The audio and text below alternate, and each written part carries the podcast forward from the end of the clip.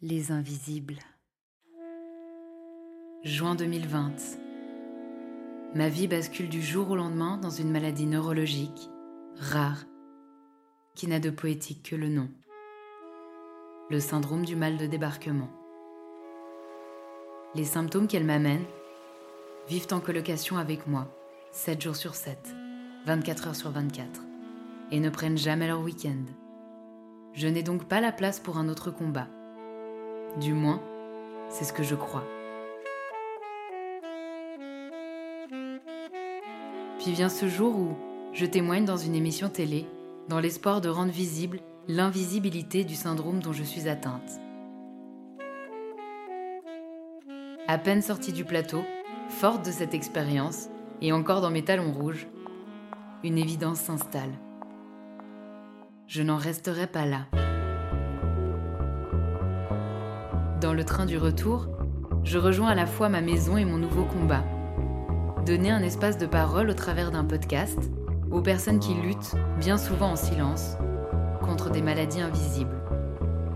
Et contre les regards de société qui ne croient que ce qu'elles voient. Deux combats, plus souvent subis que choisis. Et si, comme le dit Antoine de Saint-Exupéry, l'essentiel est invisible pour les yeux, ici, on compte bien le faire entendre.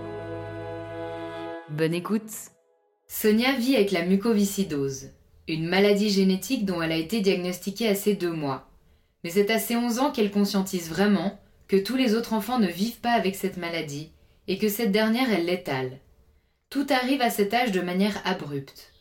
Les symptômes sont forts, les traitements commencent et le regard des autres devient gênant. À 16 ans, elle arrête l'école, persuadée qu'elle va mourir. Puis elle reprend à 20 ans son bac, car elle est bel et bien vivante. Elle tente ensuite la fac, en langue, littérature et culture étrangère.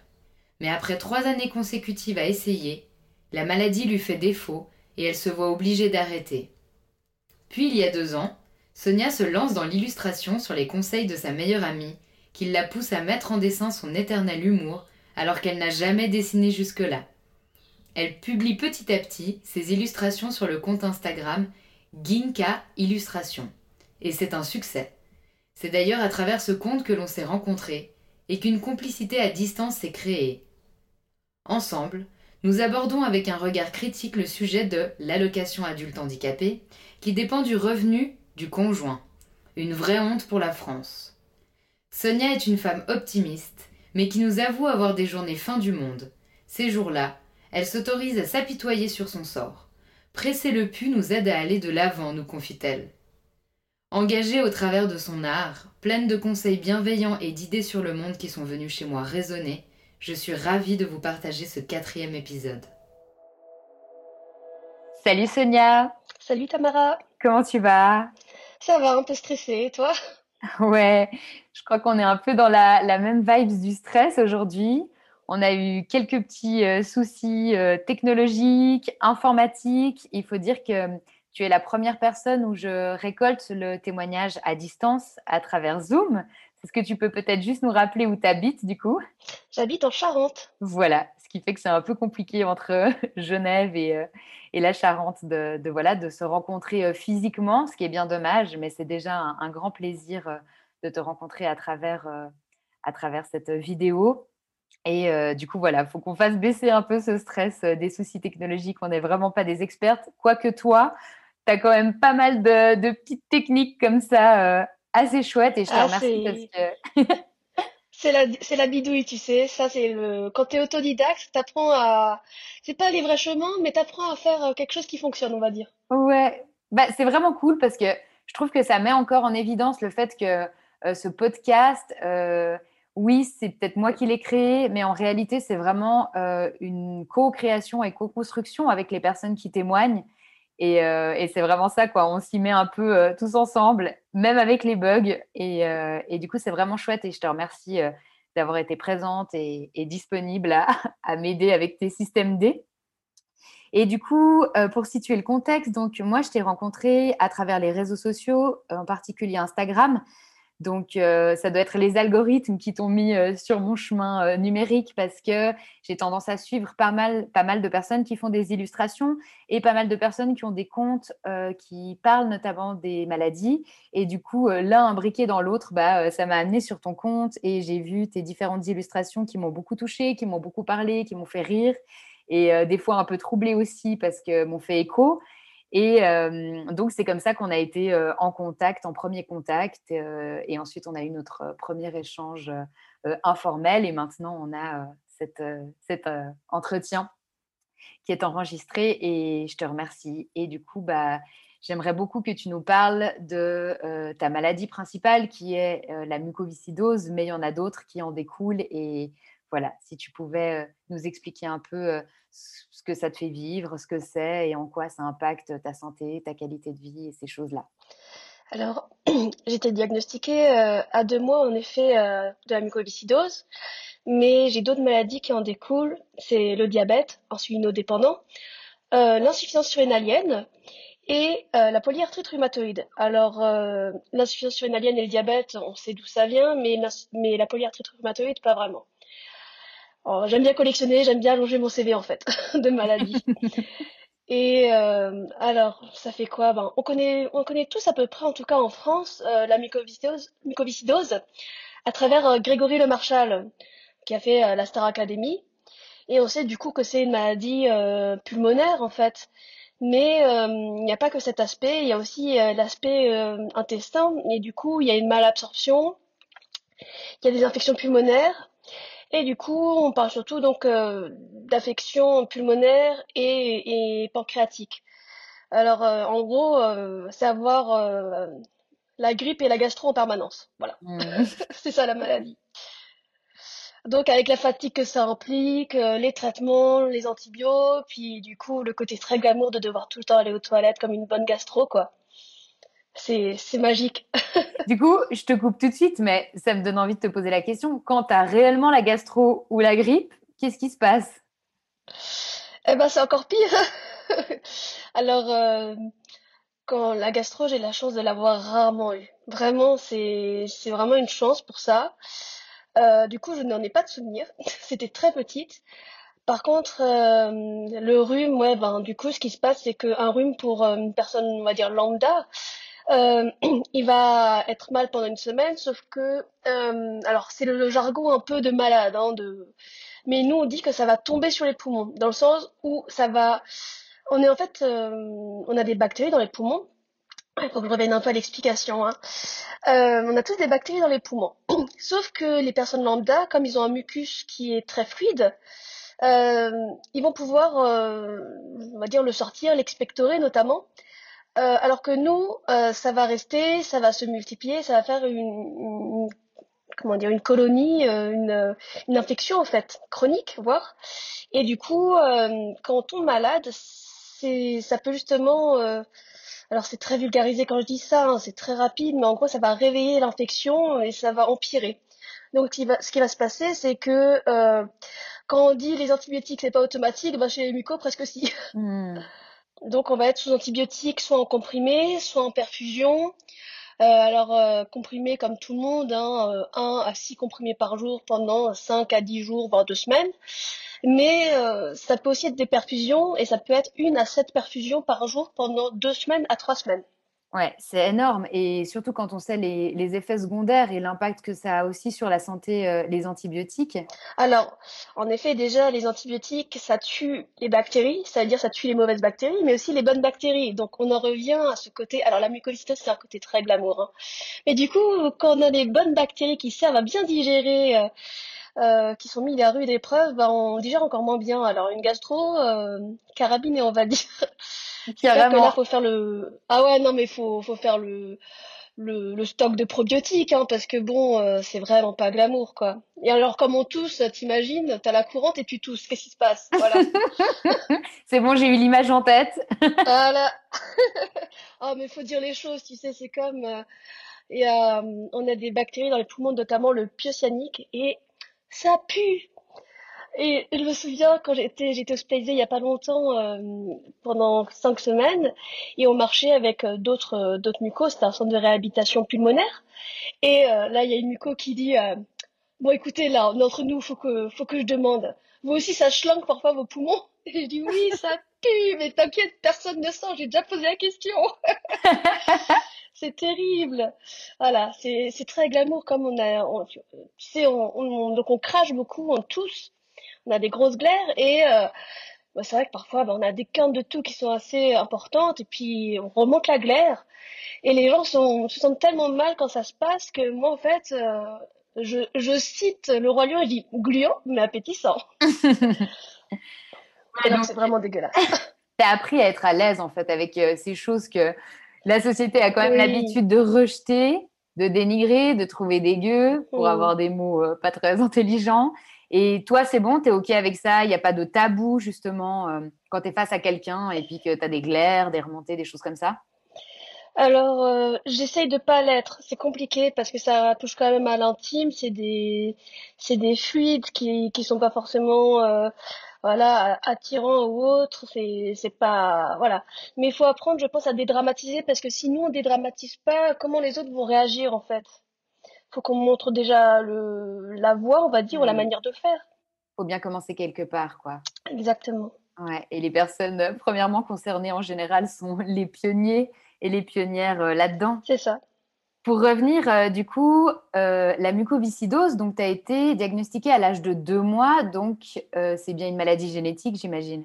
Voilà, c'est une maladie génétique, c'est-à-dire que il faut que les deux parents aient une mutation. Et si les deux parents ont une mutation, donc il y a une chance sur quatre qu'un enfant soit malade. Ça veut dire qu'il y a aussi une chance sur quatre qu'il y a un enfant qui n'ait aucune mutation, et il y a aussi deux chances sur quatre que l'enfant soit porteur sain. Donc il faut deux porteurs sains pour qu'il y ait une chance sur quatre d'avoir un enfant malade. Je ne sais pas si c'est clair. Oui, oui, c'est hyper clair. Est-ce que du coup, euh, tes parents, c'est quelque chose qu'ils avaient déjà conscience euh, euh, avant ta naissance du fait d'être porteur de ce gène ou ils l'ont appris tout après parce que Pas du tout parce que c'est pas quelque chose que l'on sent en fait, c'est pas quelque chose que l'on sait. si on est porteur d'une mutation seulement, donc on est porteur sain, on n'a pas de symptômes. Donc, et puis surtout, euh, il faut le dire, les, enfin, les, les, bébés en fait qui naissaient avec cette maladie ne vivaient pas longtemps à l'époque, donc euh, de l'époque de nos parents en tout cas. Quand moi je suis née, l'espérance de vie était de 7 ans, donc euh, c'était des bébés qui étaient pas viables en fait, on va dire. Beaucoup d'enfants meurent pendant pendant la grossesse ou au début des années parce qu'il y a un problème donc de malabsorption si on n'ingère pas les, nutriments qu'on nous donne et qu'on est maigre, et eh ben on va mourir de dénutrition. Alors pas à cause de nos parents, mais à cause de la maladie, à cause des infections pulmonaires, à cause de beaucoup de choses en fait. Les, les traitements sont très importants et la recherche a beaucoup avancé, ce qui a permis donc à ma naissance une espérance de vie de 7 ans, qui est aujourd'hui de 47 ans avec une greffe pulmonaire. Alors quand je dis avec une greffe pulmonaire, bien sûr, c'est que euh, il faut passer donc par la phase terminale, l'attente de greffe et euh, être greffé. Ça fait beaucoup de conditions pour arriver à ces 47 ans. Car aujourd'hui, la moyenne de mort reste quand même de 34 ans. Donc, l'espérance de vie actuellement, elle est de 34 ans sans greffe et 47 avec. 47... Non, elle est de 47 ans avec greffe et une moyenne de mort de 34 ans. Donc, c'est l'espoir avec lequel on arrive, on espère arriver à 47 ans, mais la moyenne de mort reste de 34 ans, avec ou sans greffe. D'accord. Et tu parlais de phase terminale, tu peux nous expliquer ce que ça signifie? Alors dans la mucoviscidose, la phase terminale, on parle de ça quand il reste moins de deux ans à vivre, qu'on est dépendant à l'oxygène, euh, qu'on est la véanique et à la ventilation non invasive, euh, dépendance à l'antibiothérapie, euh, des problèmes de poids, donc de dénutrition, et voilà, et un VMS en dessous de 30%, voire en dessous de 25%. VMS, donc c'est volume expiratoire maximum en une seconde. Et on le sait en soufflant dans une machine euh, qui nous permet de, voilà, de, savoir en gros combien sont nos poumons, combien de, notre poumon on peut encore utiliser. Alors bien sûr, ce sont des chiffres et des, des critères là que je dis qui sont euh, assez communs, mais ça va dépendre de chaque patient puisque chaque muco euh, est différent. Et donc, si tu n'es pas dans cette phase terminale qui est quand même, enfin voilà, enfin, j'arrive pas à imaginer dans quel état tu es à ce moment-là, hein, quand tu es dans cette phase. Tu peux pas prétendre à une greffe avant. Alors, euh, en effet, déjà, la phase terminale, c'est ben, une phase terminale, donc je pense que le mot est, très précis. Euh, c'est assez horrible, hein, parce que la, maladie, c'est déjà compliqué, mais euh, à ce stade-là, en général, tu as besoin d'aide pour prendre ta douche, aller de ton lit à ton canapé, c'est ton sport de la journée. C'est très, très compliqué. Et en fait, on ne greffe pas avant parce que c'est déjà bon, le problème des greffons, comme d'habitude. Hein, il faut qu'il y, ait les, qu'il y ait les organes. Et ensuite, il faut que la qualité de vie après greffe soit supérieure à la qualité de vie avant greffe. Ce qui veut quand même dire que c'est compliqué parce que c'est une opération extrêmement lourde et euh, c'est très difficile de s'en remettre. Alors il y a des patients qui vont s'en remettre très bien et puis d'autres qui vont avoir du mal et d'autres qui vont en mourir en fait. Et toi, en l'état, euh, je ne m'en rends pas vraiment compte. Est-ce que tu pourrais souhaiter avoir une greffe, mais en même temps souhaiter avoir une greffe, ça voudrait dire être en phase terminale. Enfin, il y a des enjeux un peu particuliers là. Euh, qu'est-ce que toi tu pourrais avoir envie là maintenant? Qu'est-ce qui serait rassurant aussi? Alors, c'est en effet très contradictoire, on va dire, ces, ces choses-là, parce que, alors, en état actuel, je ne suis pas en phase terminale euh, et je touche du bois.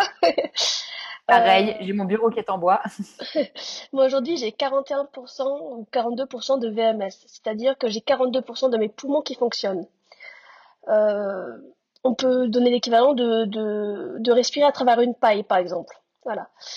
Euh, aujourd'hui, je suis quand même, surtout après ma réhabilitation respiratoire, que je conseille à tous les mucos qui écoutent ce podcast de faire, c'est, ça m'a vraiment amélioré ma qualité de vie. Avant, euh, avant de faire cette réhabilitation respiratoire, euh, j'avais beaucoup de mal à faire mes courses. J'avais, en fait, euh, on allait me mettre l'oxygène, qui est donc un des critères notamment pour pour dire qu'on avance là-dedans. On se dégrade peu à peu, hein, donc les choses viennent peu à peu, sauf certains mucos qui se dégradent très vite. et et du coup, c'est vrai que c'est un moment qui, qui fait assez peur parce que c'est dans un sas où on est assez bien, on est trop bien pour la greffe, mais on est trop mal pour avoir une qualité de vie normale. Et du coup, on se dit, ben, j'aimerais que, en fait, il y a un effet, euh, alors bien sûr, c'est, beaucoup pire que, c'est bien pire que ça, mais c'est comme si on avait de la cire et qu'on devait arracher et qu'on se dit, j'aimerais qu'on me l'arrache tout de suite, mais que non, non, non, finalement pas, j'ai pas envie. Ouais, c'est un très bon exemple. on a envie que ça arrive et que ça arrive pas en même temps. Hmm. Voilà on a envie d'avoir une meilleure qualité de vie, mais on n'a pas envie de passer par tout. Euh, en tout cas, je n'ai pas envie de passer par toutes les étapes de la greffe parce que euh, l'attente de greffe, à mes yeux, c'est le purgatoire. C'est euh, c'est vraiment l'enfer. Et je me souviens qu'une fois, j'étais, c'était il y a sept ans, j'étais très très mal. Je désaturais, donc j'avais pas assez d'oxygène dans le sang. J'étais en infection pulmonaire, j'allais commencer des perfusions je crachais énormément, je m'étouffais en fait. rien que de me baisser, euh, c'était la fin du monde. Et euh, j'ai dit à, ma mère, euh, si c'est ça l'attente de greffe, mais jamais je me ferai greffer, quoi. Ouais, non mais c'est tout à fait imaginable, quoi. Du coup, on, arrive quand même bien à imaginer à quel point euh, ça affecte ta vie avec tout ce que tu racontes, mais est-ce que tu peux encore développer sur certains domaines? Par exemple, est-ce que tu travailles? Est-ce que tu as un amoureux? Euh, Qu'est-ce que tu fais un peu de ta vie? Comment tu arrives à vivre avec toutes ces difficultés-là, quand même amenées euh, par, du coup, ces quatre maladies différentes, même si la mucoviscidose est celle qui prend le plus de place, j'ai l'impression. Mais voilà en quoi ça impacte le reste au final et, qui, et que tu voudrais nous partager? Alors, euh, moi, dans mon cas, j'ai dû arrêter l'école à 16 ans. Ça a affecté ma scolarité où euh, je, je devais euh, adapter mon, mon rythme scolaire déjà, donc je divisais chaque année en deux ou trois ans. Mais j'ai arrêté l'école à 16-17 ans. Et en fait, je ne pensais pas vivre jusqu'à 20 ans, donc j'avais un peu abandonné tout ça. Puis bon, euh, est venu euh, l'âge des 20 ans et, en fait, je me suis dit mince, et maintenant je fais quoi en fait? Je suis encore en vie.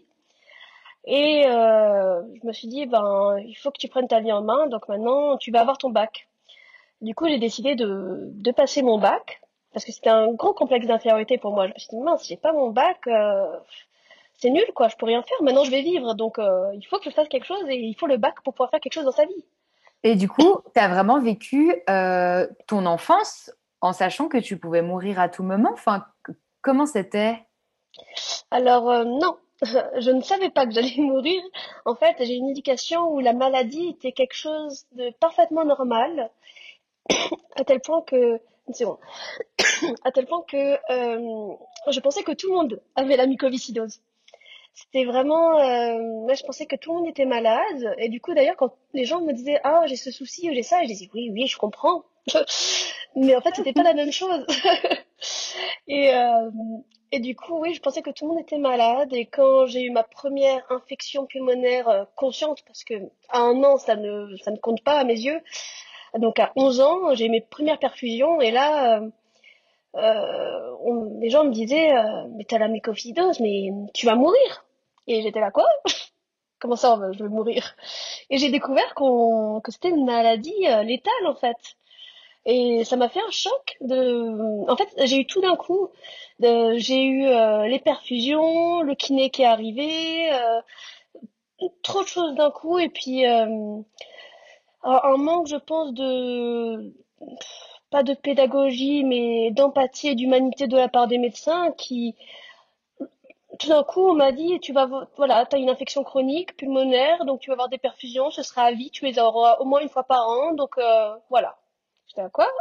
Ouais, donc en fait, à l'âge de 11 ans, il y a quand même un... Un poids qui m'est mis dessus. Ouais, et puis tu re... enfin, as à la fois les symptômes qui sont très très forts, il y a le regard des autres qui tombe dessus aussi à ce moment-là, moi, ça me fait rebondir par rapport à ce que tu disais, dans le fait que tu avais l'impression que tout le monde euh, avait la mucoviscidose. Et je me demande si ça fait partie un peu des pensées magiques de l'enfant, parce qu'on retrouve ça dans quasi toutes les situations, hein, même par exemple des situations de maltraitance, où en fait, mmh. l'enfant a l'impression que c'est des choses qui sont normales et qui se passent chez tout le monde. Et je me demande si c'est une manière pour l'enfant en fait de survivre, tout simplement, à ce qu'il vit. Moi, je pense que c'est juste euh, parfaitement humain et là, on prend quelque chose de négatif, mais prenons quelque chose de positif, dans le sens où, même en tant qu'adulte, on se dit, euh, et ça fait partie des, illusions de l'adulte d'ailleurs, de se dire, si moi je suis comme ça et que j'ai ces exigences, euh, ces principes, alors tout le monde les a. Et en fait, on apprend au fur et à mesure que les gens sont différents. Donc là, c'est le côté positif, mais il y a aussi le côté négatif, qui est donc la maltraitance ou la maladie. Et euh, du coup, je pense que c'est juste humain il y a une croyance comme ça que tout le monde pense et vit les, mêmes choses. on, est, on est, euh, c'est quoi la phrase? Euh, on est, on est tous uniques ou, euh, et du coup on se ressemble tous. c'est bien dit. C'est quelque chose comme ça. Donc à 11 ans, tu n'as pas de suivi en fait particulier au travers d'un psy, tes parents, je ne sais pas, est-ce que tu as un accompagnement un peu spécifique pour apprendre à vivre avec tout ça? Alors, j'ai une grande chance, c'est que ma mère est médecin et c'est d'ailleurs elle qui a lancé le diagnostic de la mucoviscidose, mais aussi euh, de toutes les autres maladies. Hein. Elle a toujours été euh, celle qui a été à l'écoute pour ça. Et, euh, et du coup, j'avais ce suivi-là. J'avais quand même un suivi en centre muco une fois par an, mais j'étais j'étais très éloignée de l'hôpital, notamment, je pense, grâce à ma mère. Et j'avais pas de kiné respiratoire kinésithérapie respiratoire parce que euh, bah, je faisais énormément de sport. Alors je passais ma vie à faire du vélo, du roller, du trampoline, de à sauter. Bref, c'est idéal pour euh, pour les patients euh, qui ont la mucoviscidose de faire énormément, énormément de sport.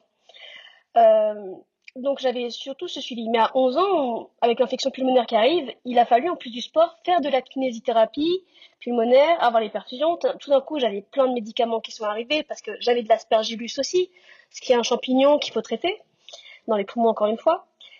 Donc euh, ça a été tout arrivé d'un coup, genre bam. et c'est vrai que pour le coup ça a été compliqué et j'avais pas de suivi psy.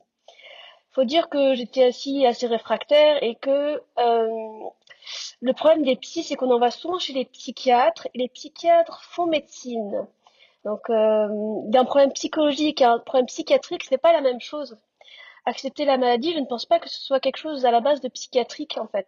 Tout à fait je pensais de manière générale, hein, même des thérapeutes ou euh, qu'importe, hein, des personnes qui peuvent euh, ah. accompagner juste l'acceptation à travers. Euh, non, et puis bon, j'étais pas forcément dans la capacité de, je pense. C'était, j'étais l'ado déprimé dans son coin qui dit personne ne comprend de toute façon. je suis seule au monde, incomprise. donc c'était plutôt ça. Et alors pour en revenir à avant, donc est-ce que je travaille ou autre? Et eh ben du coup après j'ai passé mon bac en candidate libre à 22 ans que j'ai eu et euh, ensuite je me suis dit que j'allais faire la fac euh, LLCE qui est littérature langue, littérature et culture étrangère en anglais, puisque je, parlais anglais couramment, et c'est toujours le cas d'ailleurs. Hein. Et euh, je voulais devenir traductrice littéraire, parce que euh, je savais déjà qu'il fallait que je fasse un métier à la maison, pour pouvoir gérer mon emploi du temps et mes maladies, et voilà. Et j'ai essayé pendant trois ans. Première année en, en présentiel, j'ai pas tenu le coup, la santé à chaque fois me faisait défaut. Deuxième année en présentiel, mais en, en divisant en deux l'année. Et puis euh, troisième année euh, à distance et à chaque fois ça allait pas et, et en fait euh, je me suis dit mince maintenant ça suffit Sonia de vouloir rentrer dans le moule de vouloir faire ce que la société attend de toi et maintenant tu vas vivre ta vie en fait tu vas faire ce que tu veux ça a dû être quand même difficile de te confronter à ces échecs avec, je mets 36 000 guillemets, hein, parce que les échecs nous apprennent beaucoup aussi. Mais ça a dû être compliqué parce que tu as quand même tenu sur trois ans et à chaque fois, ça l'a pas fait par rapport à l'objectif que tu t'étais mis. Oui, alors en plus, moi, je viens d'une famille très exigeante, en fait, où euh, on a le droit qu'à la réussite et à l'excellence. Donc l'échec a été encore plus difficile à, accepter.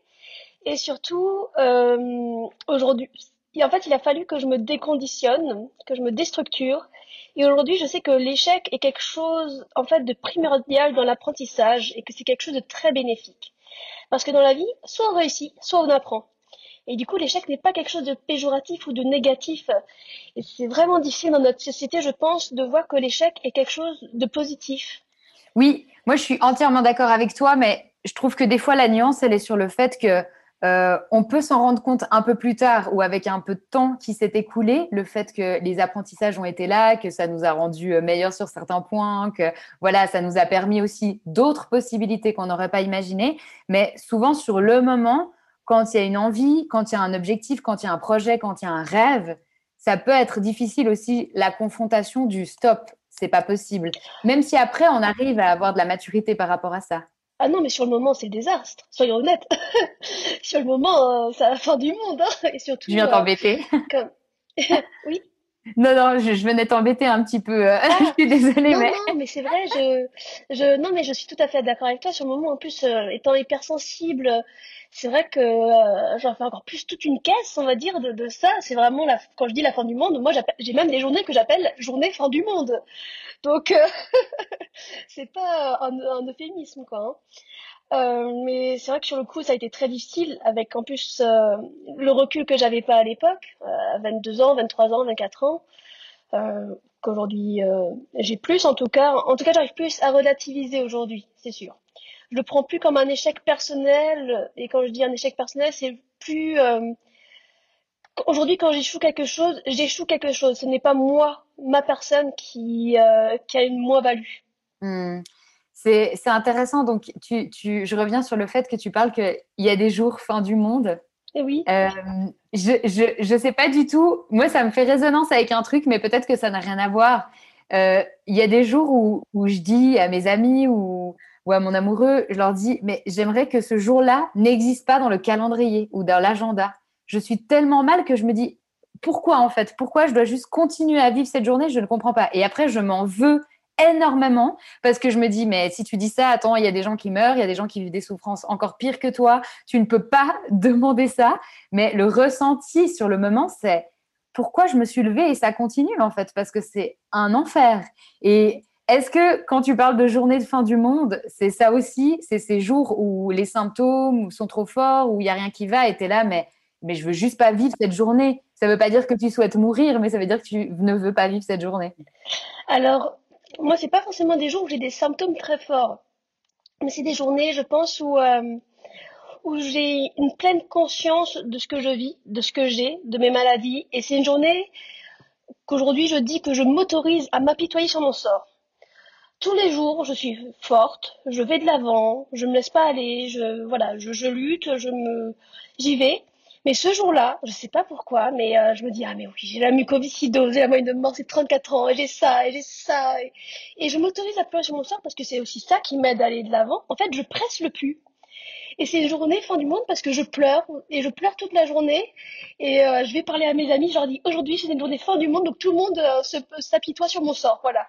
Et le lendemain, je sais que ça ira mieux, mais et je me dis, ça sert à rien de lutter contre toi-même, là. Aujourd'hui, tu as besoin de pleurer, tu as besoin d'être pas bien, parce que oui, c'est difficile ce que tu vis, et c'est pas grave, tu sais que demain, ça ira mieux. Et je pense que parfois, c'est nécessaire de presser le puits, en fait, ou de laisser la pression euh, sortir, en fait.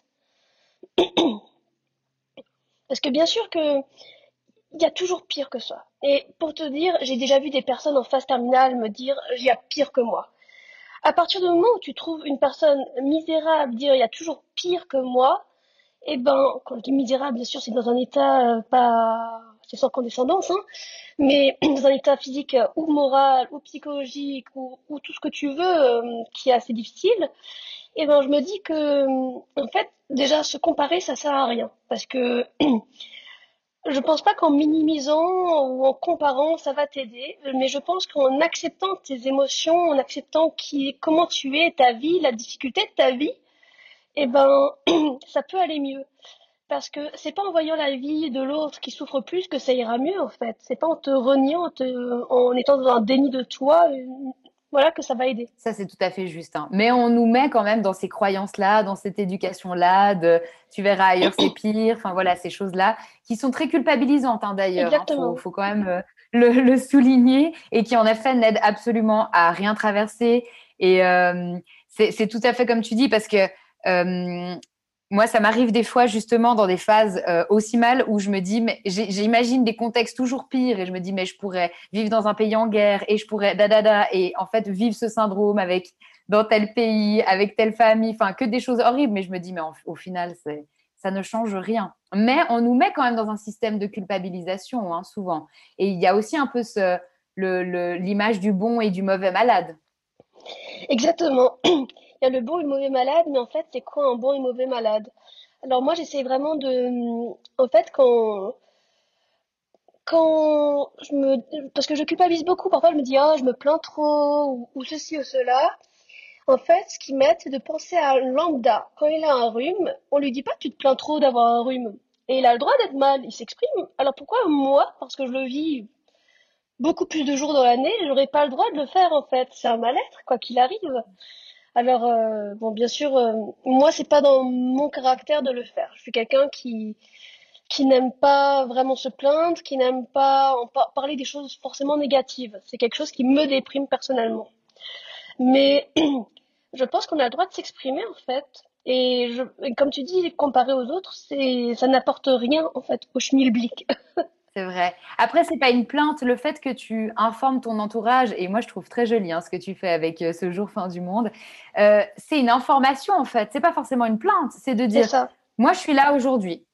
Voilà, je vous informe de là où je suis. Si vous allez me demander comment ça va, je vais vous dire mal. C'est la réalité. C'est une info. C'est pas une plainte. Exactement. Mais alors moi, je suis pour l'hypercommunication. C'est-à-dire que avec mes amis parce que en fait le problème c'est toujours l'implicite. Et l'implicite on a tendance à attendre que les gens agissent bien quoi qu'il arrive ou comme on voudrait. Quand je dis agissent bien. Sauf que en fait personne n'est omniscient et personne ne peut savoir comment euh, agir. Et du coup pardon. Et euh, et du coup, moi, ce que je fais, c'est que j'informe. Je dis, voilà, aujourd'hui, euh, j'ai besoin que tu râles avec moi. Aujourd'hui, j'ai juste besoin que tu m'écoutes. Aujourd'hui, euh, j'ai envie de trouver des solutions. Voilà, je dis clairement ce que j'attends. Comme ça, l'autre n'est pas dans un stress de trouver quoi faire. Ouais. Et euh, voilà, de quoi faire, quoi dire. En fait, du coup, je trouve que les choses sont beaucoup plus simples comme ça. Carrément. Non, non, c'est très chouette.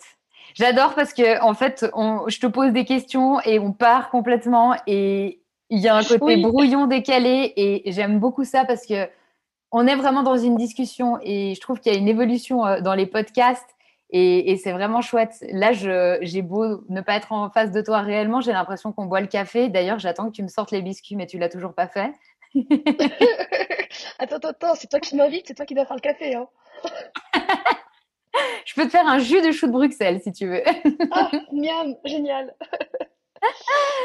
ouais. Mais euh, du coup, c'est hyper intéressant tout ce que tu dis. Et c'est vrai qu'on du coup, on est parti un peu partout. Et, je te demandais cet, impact, mais c'est là, tu as donné des exemples très concrets. Par exemple, dans, dans quoi ça te met, par exemple, relationnellement avec les autres? De pouvoir dire des fois où t'en es, voilà, ça peut, ça amène une, une autre façon d'être dans la relation parce que t'es pas dans l'hypocrisie, tu es dans la réalité de ce que tu vis. Et est-ce que tu arrives à être comme ça avec toutes les personnes de ton entourage? Est-ce qu'il y a des gens avec qui tu te gardes de dire ce qui se passe? Alors euh, oui, j'en parle, j'en parle aux gens, aux, amis proches, mais sinon, j'en parle pas trop. D'ailleurs, la maladie, j'en parle quasiment pas, parce que déjà, euh, je pense que ça a été acté. C'est vrai que quand je rencontre quelqu'un, je, en général, j'en parle très naturellement, et surtout, euh, c'est, j'en parle pas par contre à tout le monde, parce que ça, c'est malgré tout intime, et et j'en parle très facilement sur Instagram, mais, euh, mais c'est vraiment exceptionnel. J'ai pas de tabou par rapport à la maladie, mais euh, je vais pas me sentir d'en parler à tout le monde. Pourquoi? Alors à l'extérieur, parce que euh, je suis pas prête à tout entendre en fait. Et, et je sais que certains sujets sont très sensibles pour moi et j'ai besoin d'une certaine bienveillance. Et me confronter à des réponses que je ne suis pas capable d'entendre, euh, ça va juste me faire me sentir incomprise. Donc déjà, je vais pas en parler à tout le monde. Mais je vais par contre euh, hyper communiquer avec mon mari, avec euh, mes amis très proches. Et, et, voilà. Avec mon mari, je peux facilement en parler. En fait, on a... Bon, on a... Ce qui s'est passé, c'est qu'avant que je rencontre mon mari, j'ai ma meilleure amie, Lucille. D'ailleurs, coucou Lucille. et avec qui on a, on a décidé sur le coup direct de, quand on s'est rencontrés, de, de parler sans tabou. Elle m'a dit, écoute Sonia, euh, on va, on va mettre ça dans notre relation et euh, on va toujours se parler sans tabou, même si c'est difficile, même si c'est dur. On va poser des questions qui font peur, qui font mal. Et c'est vrai qu'on a une, du coup une relation euh, sans tabou, on se dit absolument tout.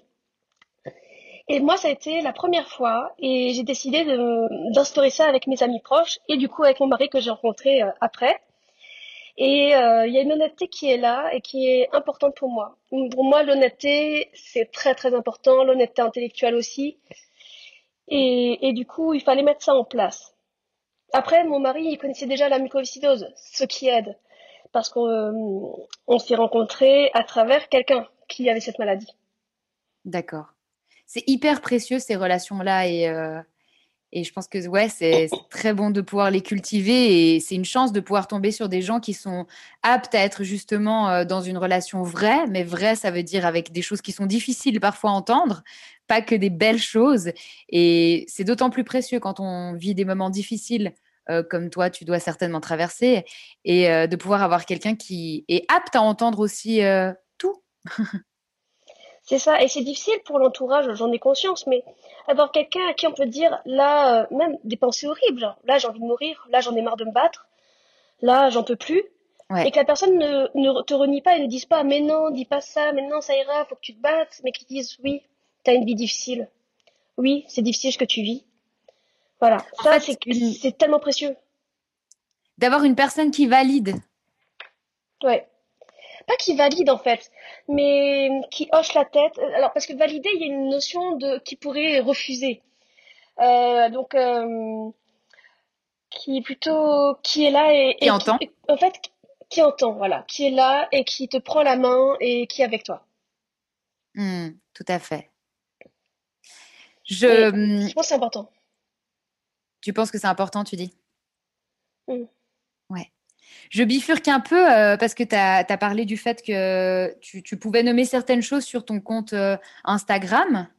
Est-ce que tu peux nous parler un petit peu de ce compte? Comment t'es venue l'idée de le créer? Euh, Qu'est-ce que tu mets comme contenu dessus? Qu'est-ce que ça t'apporte? Et aussi, comment ça se fait peut-être? Je te pose beaucoup de questions en une et j'en suis désolée. On les reprendra petit à petit. qu'est-ce, que, qu'est-ce qui fait que tu peux te sentir à l'aise de parler de choses des fois intimes euh, alors que j'imagine qu'il y a beaucoup de gens qui te suivent? Enfin voilà. Alors, euh, pourquoi j'ai créé ce compte Instagram déjà? Alors, euh, c'est Lucille justement, euh, je l'ai souvent au téléphone et euh, elle me dit ah mais Sonia, euh, t'as une manière de raconter les choses, c'est vraiment marrant, faudrait que tu fasses une BD. Que, tu fasses des BD et j'ai dit ouais mais je sais pas comment faire et du coup parce que c'est tout un métier en fait hein, et elle m'a aidé en fait à commencer.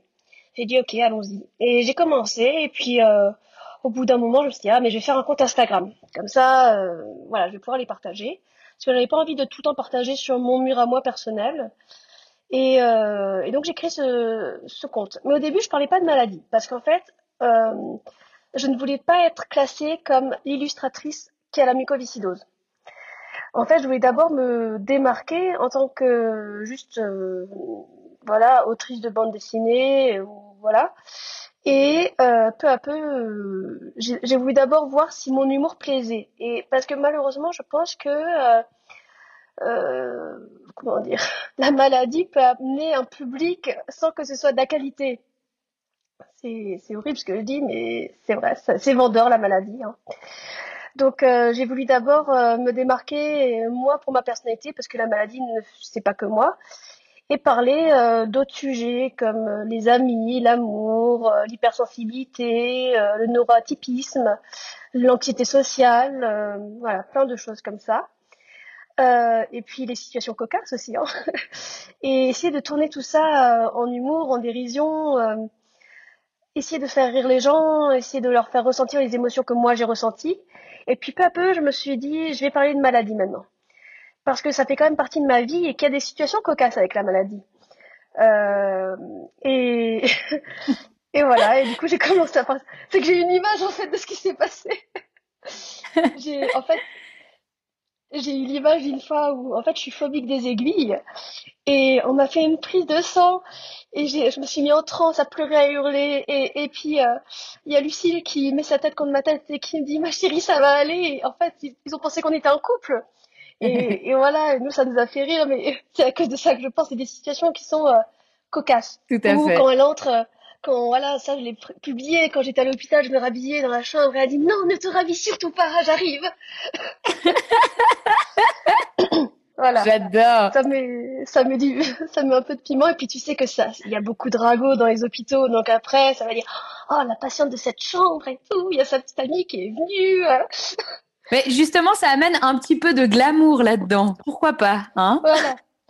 Exactement. De l'humour et du glamour, deux choses qui manquent quand même un petit peu hein, au travers des maladies, il faut le dire. Autant amener ces ingrédients.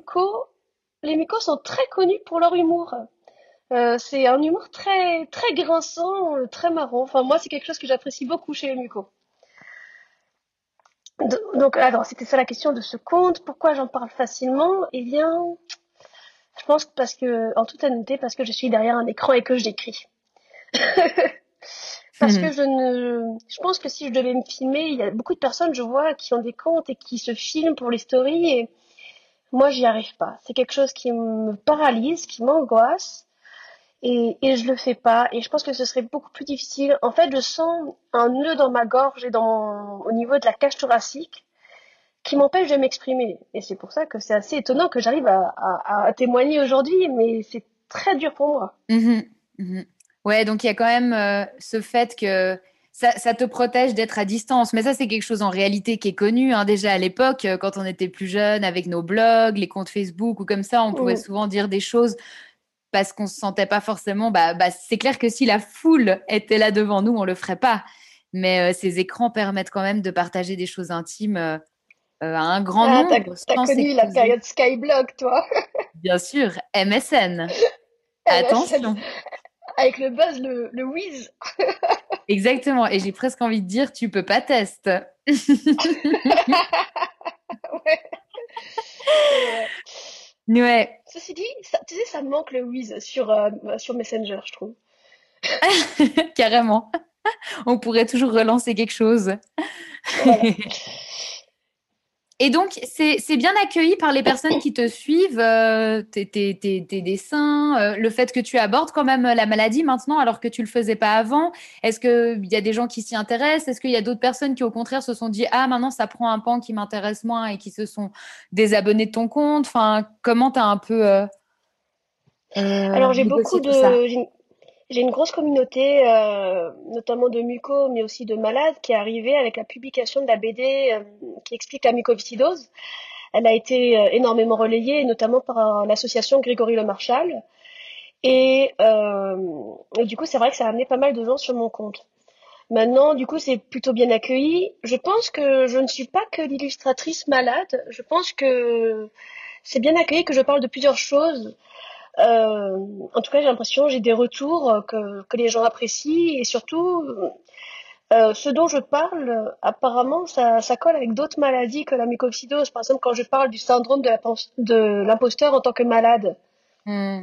Oui, puis au final, tu, tu, dessines plein de vignettes aussi euh, du quotidien et de choses où vraiment n'importe qui peut se reconnaître et, et en rire, quoi. Oui, voilà, par exemple, ça a beaucoup parlé euh, le fait que, euh, alors c'est une de mes premières BD euh, avec les Walt Disney. j'ai ce truc, je sais pas pourquoi le soir, je me mets à chanter des Walt Disney quoi, juste avant de se coucher, avant d'éteindre la lumière. Et c'est vrai que mon mari, il en peut plus. Et je me suis dit mais il faut que je le mette en BD quoi. Je suis trop chiante. J'adore. Excellent. Et du coup, tu as, as, fait plusieurs BD, à ce que je comprends.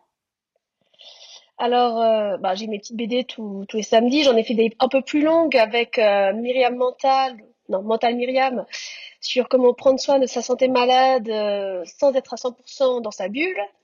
Après, j'ai fait une BD sur la mucoviscidose. J'en ai fait une autre sur l'allocation handicapée. et le couple, parce que c'est quand même assez problématique, ça. Alors, en dehors du fait d'être dépendant du salaire du conjoint, c'est aussi problématique par rapport à ce que ça amène au niveau psychologique de un peu de limite de devoir choisir entre le conjoint et, l'argent. Ouais, est-ce que tu pourrais juste euh, situer ce contexte légal, sachant qu'en Suisse, ça fonctionne pas comme ça, et peut-être ailleurs en Belgique, ou enfin voilà. Donc si tu peux juste euh, situer par rapport à la France, euh, parce que c'est quand même quelque chose qui est important, je pense, de diffuser et qui est tout à fait critiquable. En tout cas, enfin moi, ça me tient à cœur que tu puisses en parler. Alors, euh, en France, l'allocation handicapée est donnée aux personnes en situation de handicap ne pouvant pas travailler. Donc, euh, il faut une invalidité à 80% ou plus. C'est accepté dans certains cas pour les invalidités de, 50% à 79%. C'est une allocation qui est donnée pour vivre, donc. Et, euh, du coup, quand on se met en couple, en fait, le salaire du conjoint est pris en compte. Du coup, euh, là, il y a une loi qui va passer, euh, enfin qui va passer. Ça va être débattu par le Sénat euh, en juin pour voir si on peut désolidariser justement l'allocation handicapée du salaire du conjoint. Parce que ça amène plusieurs problématiques. Déjà, numéro un, ça amène à la fraude. Soyons honnêtes. On n'a pas envie de se déclarer quand on se met en couple et qu'on ne sait pas si ça va être sérieux. Et prendre le risque de perdre son allocation handicapée voire diminuer parce que son conjoint gagne trop. Quand je dis gagne trop, euh, je mets des guillemets. Hein. Euh, je crois que c'est à partir de 1600 euros par mois que ça diminue pour nous. Euh, et... et du coup, par exemple, c'est possible que carrément l'allocation ne soit pas donnée si le partenaire a un trop grand salaire. Exactement. Si mon, le partenaire a un trop grand salaire, ça peut euh, justement ne pas être donné. Par exemple, mon conjoint, lui, il est un peu, il est payé un peu plus que le SMIC. Et quand on a déménagé, en fait, il y a des frais, les frais de route euh, ont doublé.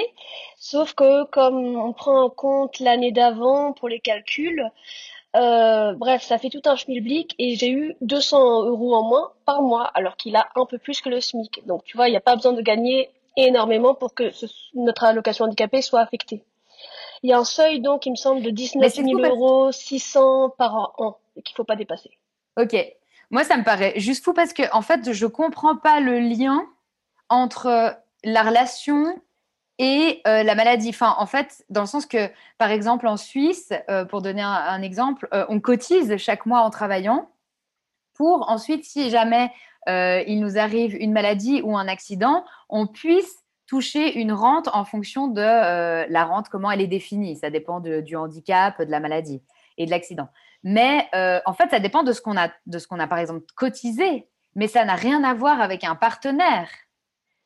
Alors déjà, il y a plusieurs choses en France. Alors là, c'est un sujet que je ne connais pas trop, mais il y a aussi la pension d'invalidité. Là, on parle vraiment de l'allocation handicapée, donc c'est des personnes qui, par exemple, n'ont jamais travaillé. Moi, je n'ai jamais travaillé, donc je n'ai pas pu cotiser quoi que ce soit.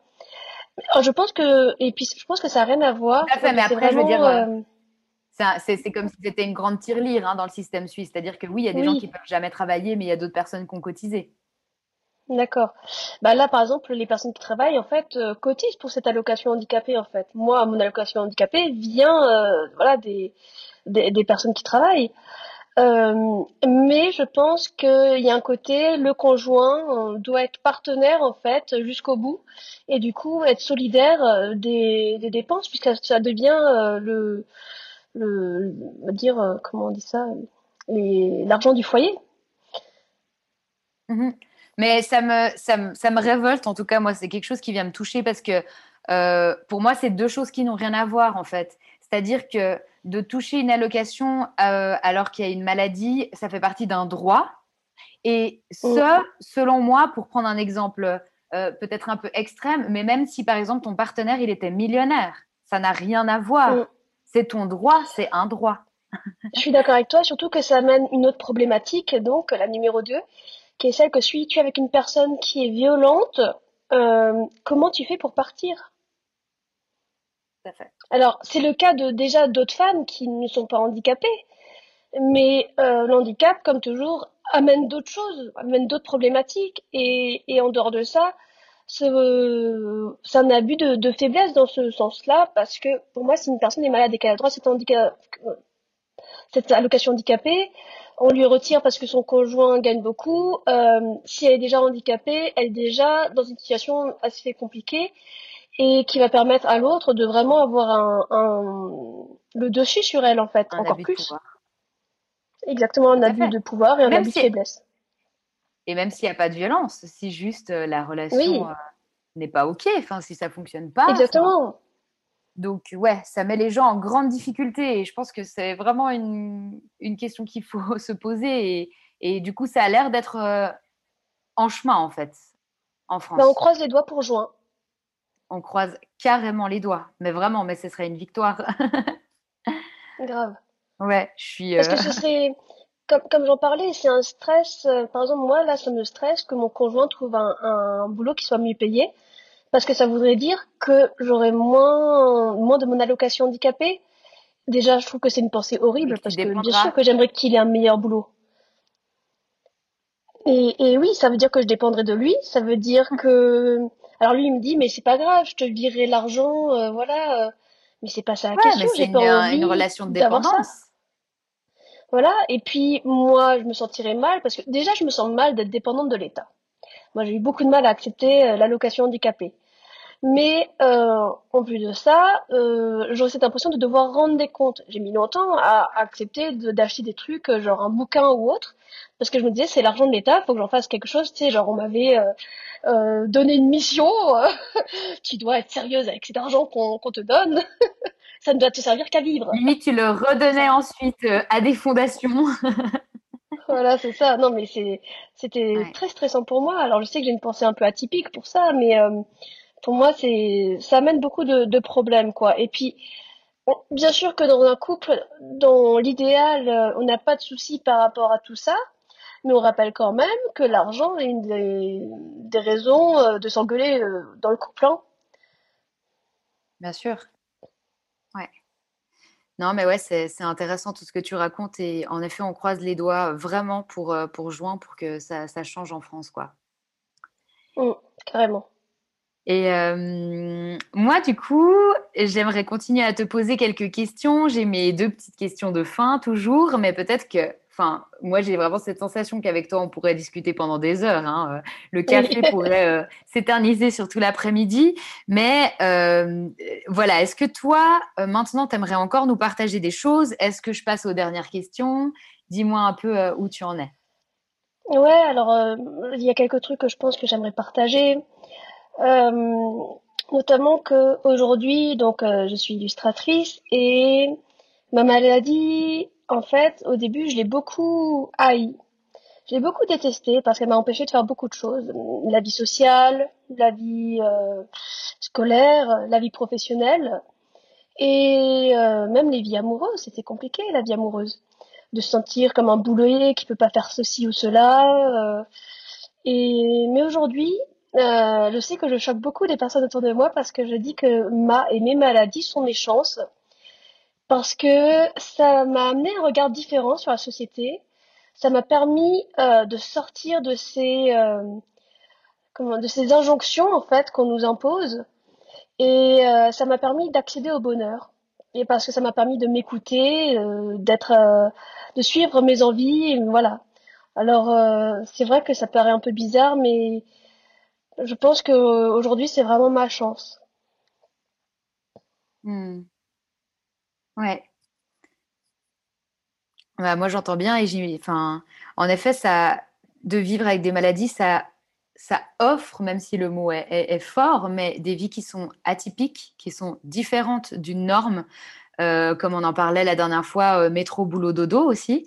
Et euh, peut-être que la chance, elle est là, entre guillemets, même s'il y a beaucoup de douleur, de souffrance, eh ben, il y a un pas de côté avec ce qui est normé qui convient pas toujours à tout le monde d'ailleurs. Et, euh, et voilà, ça, ça permet peut-être de faire des choses qui n'auraient jamais été faites ou soupçonnées sans l'arrivée de ces maladies. En fait, euh, voilà, pourquoi c'est une chance? C'est parce qu'il y a cinq ans, j'étais vraiment mal dans ma peau, j'étais vraiment triste, aigrie et tout ça. Et euh, pour avoir côtoyé énormément de, mucos, de malades qui se dégradent, euh, je me suis dit, apprends de ces expériences et, apprends à te dégrader en sérénité. Presque, apprends à mourir euh, en paix. Et, euh, et du coup, ça a été un long travail sur moi de savoir accepter la douleur, de savoir accepter les restrictions, euh, les souffrances, que le confinement en fait qu'on a vécu là cette année en fait. Euh, ben c'est un confinement de notre corps quand on est malade en fait. Mhm. et du coup, c'est apprendre à apprendre à voir le côté positif, avant apprendre à, à voir ce qu'on peut faire à défaut de ce qu'on ne peut plus faire. Les jours où je suis clouée au lit, je me dis OK, je suis comme ça, qu'est-ce que je peux faire? Et c'est changer sa façon de penser en fait pour réussir à voir le côté positif. Mhm. Voilà, donc c'est c'est vraiment ça. Je sais que je parais un peu folle quand je dis que c'est ma chance aujourd'hui d'être malade, mais c'est parce que j'ai vraiment déconstruit ma façon de penser et de voir les choses pour apprendre à être en paix avec moi-même. Parce que on souffre quoi qu'il arrive euh, des maladies, euh, autant au niveau physique, psy, émotionnel, tout ça. Mais on n'a pas besoin de souffrir deux fois. On n'a pas besoin en fait de d'être en lutte et contre soi-même, contre son corps qui souffre avec nous. Et du coup, euh, c'est apprendre à accepter, à accueillir, à voir le côté positif, à voir ce qu'on peut faire à défaut de ce qu'on ne peut plus faire, pour améliorer en fait euh, notre journée, être dans le moment présent. Voilà. Mm. Je trouve très beau ce que tu dis. Ça me fait penser à un truc. Euh, j'avais fait mon travail de bachelor à l'époque sur la résilience, qui concernait notamment les femmes qui étaient victimes d'abus sexuels. Et euh, j'avais lu euh, quelques livres de Anna Freud, la fille de Freud, qui disait euh, il faut deux coups pour un traumatisme. Il faut le traumatisme lui-même et le regard que portent les autres sur ce trauma. C'est la représentation du trauma. Et en fait, ça me fait penser à toi, alors de manière un petit peu différente, mais par exemple, imaginez la maladie comme le trauma et imaginez bah, le regard que, là, pour le coup, pas forcément celui que porte la société, mais si aussi, mais le regard que toi, tu portes sur lui et comment tu as réussi, quand tu dis c'est une chance, c'est que tu as réussi à aller cultiver des choses à l'intérieur de ce traumatisme, en faire des forces, aller au fond de toi euh, pour voir rejaillir aussi de tout ça. Et je pense que c'est ça, c'est le regard que tu portes sur cette maladie et ce que tu en fais. Et hum, c'est peut-être là que, que, les gens qui nous écoutent peuvent, enfin, ce qu'ils peuvent entendre, c'est ça, c'est que tu dis pas c'est une chance, c'est merveilleux, parce que au final, oui, le quotidien est difficile, mais tu as réussi à les puiser dans ce que ça pouvait t'apporter aussi. Oui. C'est ça. Je suis pas en train de dire euh, c'est la meilleure chose au monde qui me soit arrivé d'être malade. Je suis en train de dire j'essaie de pas de, de prendre le positif de ma situation parce que de toute façon ma situation euh, je peux pas la changer en fait. Et il y a une phrase de Marion Séclin euh, qui m'a beaucoup parlé c'est, enfin c'est pas une phrase, c'est trois vidéos, c'est euh, mon corps, mon cerveau et mon cœur. Donc c'est trois vidéos que je recommande. Et puis j'ai lu une phrase aussi un jour qui est, euh, c'est peut-être Marion Séclin d'ailleurs, que la seule personne avec qui on est sûr de passer toute sa vie c'est soi. Donc autant apprendre à s'aimer. Hmm. tellement vrai. Ça donne envie de finir le podcast là. parce que c'est trop beau. Je te trouverai une, une phrase de frein, t'inquiète pas. Oh, merci, merci. Magnifique. Ouais. Bah, moi, je voulais te poser la question du message que tu voudrais faire passer aux autres personnes qui vivent comme toi avec une maladie invisible, mais j'ai l'impression que tu viens d'y répondre quelque part euh, dans tout ce que tu viens de me dire. Je ne sais pas si tu veux rajouter quelque chose. Euh, ne vous comparez pas aux autres. Euh, soyez indulgents envers vous. N'ayez pas trop d'exigences envers vous. Acceptez que ça va pas, que parfois que ça va et, et puis si les gens comprennent pas, ben tant pis. C'est à vous de, en fait, ah, c'est une autre phrase de fin de podcast, hein. Quand on est en guerre contre ça, on est en guerre contre le monde. Quand vous aurez cette compassion avec vous et cette empathie envers vous, comme si c'était votre ami la plus proche, eh ben, ce sera plus grave que les autres euh, ne vous comprennent pas ou n'aient pas forcément euh, cette, euh, ce, réconfort en fait que vous attendez euh, moi, c'est quelque chose que je vois beaucoup. C'est euh, quand je suis pas bien, en fait, euh, je, retourne dans l'enfance. Je suis une petite enfant, et en fait, il y a mon moi adulte qui, prend ce petit enfant dans les bras et qui, se réconforte, en fait. Je sais que j'ai ça en moi et je pense qu'on a tous ça en soi et on a tendance à l'attendre des autres. Et, ce que je veux dire, c'est que ouais, si on a cette compassion envers soi, cette empathie, en fait, eh ben, on trouvera beaucoup de paix. Mmh c'est hyper beau et, je te remercie d'avoir partagé cette phrase parce que moi, tu me l'avais envoyée euh, dernièrement quand j'étais dans une colère euh, terrible et ça m'avait beaucoup soulagée. Donc, je te remercie de le repartager aujourd'hui euh, avec plus de monde, du coup. Et il bah, faut, savoir que les personnes qui me connaissent bien savent que pour que je dise ça, moi, je suis un gremlin à la base. Hein. Je m'énerve tout le temps. J'étais tout le temps énervée. Hein. J'étais pire qu'en colère contre moi et le monde. Hein. Mais c'est parce que c'est quand on connaît les choses qu'on peut ensuite en parler. Exactement. Et est-ce que tu aurais un mot à faire passer à l'entourage des personnes qui vivent avec des maladies invisibles? Euh, Déjà, ne pas hésiter à aller voir une psychologue pour en parler. Euh, c'est très important, je pense, parce que c'est très difficile pour l'entourage. Et parfois, je me demande si c'est pas plus dur pour l'entourage que pour la personne qui est malade. Parce que la personne qui est malade, elle peut faire quelque chose, alors que l'entourage est dans l'impuissance totale. Et c'est déjà une différence. Euh, et ensuite, euh, ben, j'ai pas vraiment de conseils parce que ça va dépendre de la personnalité de chacun. Moi, je suis parfois l'entourage des personnes malades. Et alors là, ça va plus être le conseil d'une personne malade à l'entourage. C'est quand vous voulez aider les personnes, ne les aidez pas comme ça vous aiderez vous, mais demandez-lui qu'est-ce que je peux faire pour toi? Mmh Entièrement d'accord, je valide à 200%. voilà. Même si j'ai pas à valider, on est bien d'accord. Mais euh, ça, me, parle beaucoup parce que moi, les copines ou comme ça, l'entourage qui, qui m'ont demandé euh, qu'est-ce que je peux faire? Eh ben, ça a complètement mmh. changé ma manière de répondre en fait et de dire genre ah bah en fait là ce qui me soulagerait c'est que tu fasses la vaisselle. Voilà. Et non, c'est pas un truc énorme, ça va pas changer ma vie, je vais pas guérir, mais sache que ça me soulage tellement sur cette journée et je te remercierai jamais assez pour ça, quoi. Et du coup, ouais, je, partage à fond ce que tu dis. Et euh, une dernière question. si cette maladie était un super pouvoir, lequel serait-il? Lequel serait-elle? Je ne sais jamais comment tourner cette question. Euh, le pouvoir de l'empathie. Merci. Je pense que ça m'a vraiment appris à, à me connecter aux autres et à plus comprendre les autres, à être plus tolérante, à, à me connecter aux gens en fait et à me mettre à leur place. Hmm. Ouais. Et l'empathie, c'est pas juste se mettre à la place avec soi, c'est se mettre à la place de la personne avec sa situation, son passé, ses problématiques. Hmm. Et il me reste à te demander, parce que tu as eu beaucoup de projets, tu en as des prochains, euh, tu as justement ce fameux compte Instagram que je recommande à 200%. Est-ce que tu peux nous dire, euh, à l'heure actuelle, quels sont les endroits où on peut te suivre, avec euh, quel nom, quelle adresse, quels sont tes, tes projets en cours?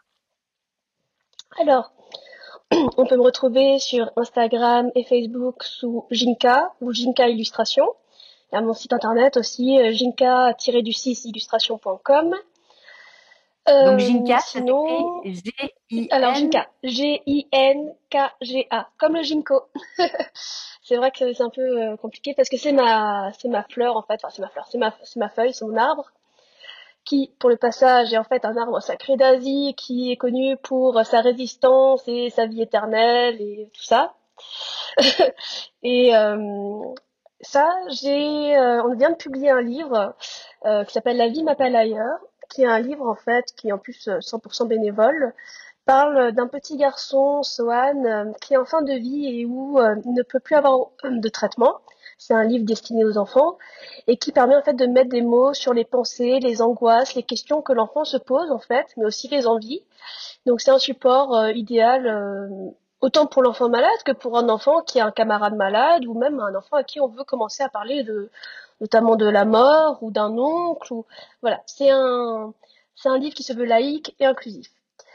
Euh, là, sinon, on va avec ma collègue autrice, on commence une série de livres en fait sur les saisons où euh, ce sera euh, des histoires de, de balades, de randonnées. Et en fait, ce qui change, c'est que euh, en tant qu'illustratrice, en fait, tu dois faire des choix quoi qu'il arrive.